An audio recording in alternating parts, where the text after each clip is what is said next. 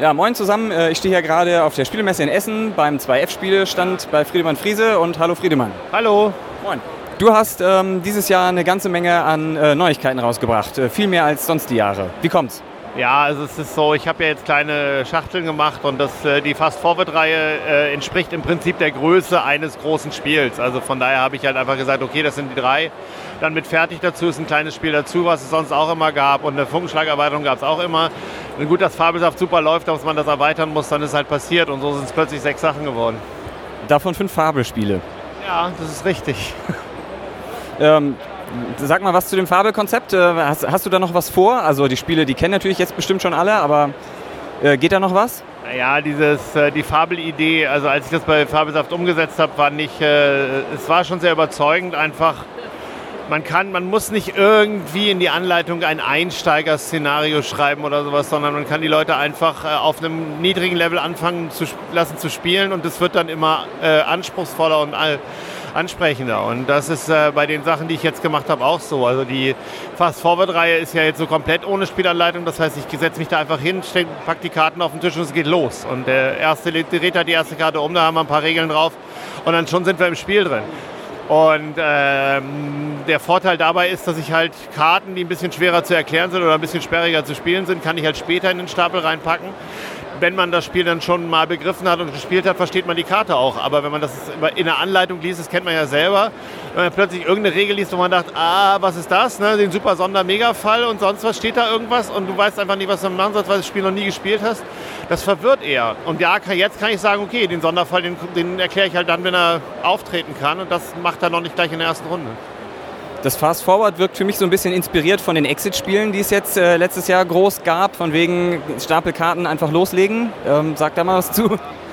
Exit-Spiele ist, äh, mache ich gerne, spiele ich auch gerne, hat aber damit nichts zu tun, also nicht für die Inspiration nichts zu tun, weil Exit ist ja Rätsel lösen und dann fertig. Ne? Und ich habe ja jetzt hier gesagt, okay, ich mache einfach Schritt für Schritt äh, rein ins Spiel und äh, man hat ja am Ende hat man ja ein Spiel, das man spielen kann. Das ist ja nicht, dass äh, man am Ende dann sagt, okay, jetzt habe ich es alles gesehen, jetzt höre ich auf. Ich weiß, dass es Leute gibt, die das so sehen, die das auch so machen, aber im Endeffekt hat man ja Spiel, die man spielt. Gut, bei dem dritten Fast Forward, bei dem Flucht, das ist schon, das fühlt sich schon deutlich wie ein, äh, wie ein äh, Exit an oder wie ein Escape Room, was auch immer. Äh, das äh, ist, was heißt gewollt? Also das ist halt einfach passiert. da das ist halt einfach passiert. Ja, so, so designt Friedemann Friese seine Spiele. Ja. Ähm, nun gab es ja bei Fabelsaft äh, so ein bisschen die Kritik, sage ich mal, von den, ähm, von den Gamer-Gamern, ähm, dass das am Anfang so das Intro-Szenario ein bisschen zu luschig wäre, dass da zu, zu wenig Verschiedenes passiert. Ähm, hast du das irgendwie, äh, sag ich mal, berücksichtigt jetzt für die, für die nächsten Fabelspiele oder so? Kannst du, ähm, ist, ist das was, wo du sagst, ja, müssen die drüber weg oder wo du sagst, ja, müssen wir vielleicht angehen? Ja, ähm müssen sie drüber weg, ist, glaube ich, die richtige Antwort, weil äh, Fabelsaft ist extrem erfolgreich und Fabelsaft ist genau deshalb so erfolgreich, weil jeder damit anfangen kann. Und wenn ich halt Vielspieler bin und sage, ja, okay, die ersten Partien sind halt nicht so tiefschürfend, dann muss ich mir halt mal, äh, muss ich mich halt mal ein bisschen konzentrieren und mal sagen, okay, dann äh, spiele ich sie auch in einer entsprechenden Geschwindigkeit durch. Aber wenn wenn natürlich sich ein Vielspieler hinsetzt und selbst bei so einem einfachen Anfang schon äh, tausendfach rumdiskutiert und überlegt, wo denn die Tiefe ist und wie, wie man das, dann wird das, dann wird das Spiel länger und man hat die Enttäuschung ist größer, weil man nicht, weil man das gar nicht kriegt, was man da gesucht hat. Das heißt, man sucht da drin was, was man nicht findet und dann muss man einfach schnell weiterspielen, muss man einfach, schneller spielen, einfach sagen, okay, das, das eine Fabelsaft, wenn du, wenn du Vielspieler bist, wenn du Vielspieler bist und Fabelsaft aufbaust, dann begreifst du relativ schnell, dass du in einer Viertelstunde die erste Partie durchspielen kannst. Weil es passiert wirklich nicht viel. Ja? Dann spielst du die nächste Partie und merkst, oh, da passiert was, die dauert dann vielleicht schon 20 Minuten. Und wenn du dann mittendrin bist, merkst du, so eine Partie kann auch schon mal eine Dreiviertelstunde dauern, weil man einfach dann auch mal anfangen muss, richtig nachzudenken. Aber für die erste Partie gilt das nicht. Wenn man das dann da sucht und nicht findet, ja, kann ich nichts machen. Ja, ja Fabelsaft, also mu muss man schon sagen, eignet sich als äh, familienfreundliches Gamerspiel oder gamerfreundliches Familienspiel. So, das, ist schon, das ist schon echt stark. Äh, Finde ich auch ein bisschen schade, dass es nicht zum Spiel des Jahres gereicht hat. Naja, nächstes Mal wieder. Ähm, äh, jetzt hast du das Spiel, äh, ein Solospiel namens Fertig rausgebracht. Ähm, bist du damit jetzt fertig? Ja, klar. Nein, Nur mit dem Spiel oder mit Spiele entwickeln? Nein, nein, ich bin damit nicht fertig. Ich bin auch mit fertig nicht fertig. Ich kann die Finger von fertig nicht lassen. Das heißt, ich spiele es immer auch noch, seitdem es raus ist. Das ist äh, schon extrem selten. Ich gehöre auch zu den Menschen, die die Sachen dann äh, nicht mehr anfassen, nachdem sie raus sind, sondern die neuen Sachen, eigene Sachen spielt, äh, eigene Prototypen wieder weiterspielt. Und äh, normal spiele ich die Sachen nicht, wenn ich sie veröffentlicht habe. Bei Fertig ist das jetzt wirklich anders, das spiele ich weiterhin. Okay, das heißt, du bist auch tatsächlich so ein Solospieler. Also ich meine, du hast jetzt zwei Solospiele rausgebracht. Äh, spielst du auch andere, nicht Friedemann Friese Spiele äh, Solo oder? Ja, ehrlich gesagt, wenn es eine Solo-Variante in einem Spiel gibt und ich nur irgendwelche Punkte optimieren muss, dann ist das nicht meins. Wenn ich allerdings ein Solospiel habe, wo ich wirklich eine Aufgabe habe, die ich zu lösen habe, das, das, das ist dann mehr meins. Also ich bin äh, im Herzen eher ein Spieler, der ein Rennspiel lieber mag als ein Optimierspiel. Das heißt, ich habe lieber ein Ziel vor Augen, das ich erreichen möchte das heißt, bei, bei Fertig halt den Stapel zu sortieren oder bei Freitag die Piraten zu besiegen. Äh, ich mag das aber nicht, einfach nur vor mich hinzuspielen und dann am Ende einen Score aufzuschreiben und beim nächsten Mal zu hoffen, dass ich diesen, äh, diesen Score erhöhe. Da habe ich ja kein Ziel drin. Ne? Oder ich gucke dann in eine Tabelle, oh ja, ich war besonders gut oder sowas. Das heißt, ich habe nicht irgendeine Schwelle erreicht. Ja, ich habe nicht jetzt irgendwie, oh ja, ich kriege jetzt 43 Punkte, schön, ich gucke in die Tabelle, ja, ab 50 ist man gut. Also, ja, schön. Also das fühle ich einfach nicht. Ne? Da, da brauche ich nicht. Äh, brauche ich nicht.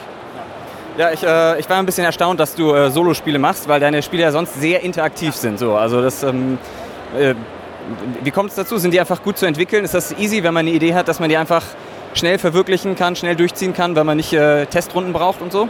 Ja, bei Freitag hatte ich ja das äh, hatte ich ja die äh, Situation, ein nachts ein nicht einschlafen wollendes Baby auf meinem Arm wiegen zu müssen und dennoch weiter arbeiten zu wollen und was zu tun zu haben im Kopf. Weil wenn man da sitzt, dann hat man ja, ist der Kopf ja leer und man will ja was machen. Und da habe ich halt gedacht, okay, dann erfinde ich ein kooperatives Spiel. Okay, dann probiere ich das erstmal mit einem, weil kooperativ muss man ja auch alleine ausprobieren können. Habe gedacht, dann erfinde ich halt was, was ich alleine äh, testen kann. Das heißt, ich kann das Kind neben mir irgendwie in der Wiege ein bisschen schuggeln und dabei ein Spiel erfinden und ein Spiel spielen, testen. Und dann ist es halt Freitag geworden. Damit war das Solospiel da. Bei Fertig habe ich mich halt daran erinnert, was ich so als Kind gerne gemacht habe. Ich habe halt äh, schon mehr Kartenstapel genommen und die über gewisse äh, Mechanismen versucht zu sortieren. Daran habe ich mich einfach erinnert, habe gedacht, na gut, Bubble sorts the game, ja, richtig. Ja. Ähm. Genau, das heißt, äh, du würdest auch empfehlen, also wenn man ähm, äh, schreiende Kinder hat, dann kann man sich immer noch hinsetzen, in einer Hand äh, das Kind, in der anderen Hand Freitag spielen. Naja, ich, äh, die andere Warte ist, ich habe die andere Story zu Freitag, ist ja, dass, äh, ähm, dass ein, ein, äh, äh, hier, ein anderer Journalist auch gesagt hat, naja, er hat das halt im Kreissaal gespielt. Die Frau war beschäftigt acht Stunden lang und er hat äh, zwischendurch immer eine Partie Freitag gespielt. Also so geht's auch. Die müssen eine gute Beziehung haben. Die haben eine gute Beziehung. Genau, 504 äh, ist ja, äh, finde ich, so ein bisschen du machst ja immer so Geniestreiche, finde ich, von Spielen. Also du, du bist ja so ein bisschen Spieldesign-Fundamentalist, finde ich. Ähm, dass, du, dass du versuchst immer knallhart neue Sachen reinzubringen, die es vorher noch nicht gab. Das äh, finde ich interessant. Wie, wie, machst du das? Naja, mich würde mich sonst langweilen. Also es ist so, äh, wenn mich meine eigene Arbeit langweilt, weil ich äh, was mache, was schon tausendmal da war, dann äh, ist das nicht das, was ich möchte. Und ich äh, ich bin fasziniert von Neuem, ich bin fasziniert von Neuentwicklungen und dann kann ich auch das nur selber auch äh, machen. Das heißt, du möchtest nicht nur nicht Punkte optimieren müssen, sondern du möchtest auch nicht äh, Spieldesign-Mechanismen immer weiter Stück für Stück kleinteilig optimieren. Da habe ich äh, kein großes Interesse dran. Hast du 504 schon durch mittlerweile? Nein. Hast du es nochmal angefasst? Nein. Alles klar. Gut, dann danke ich dir für dieses Gespräch, Friedemann. Ja, bitte gerne.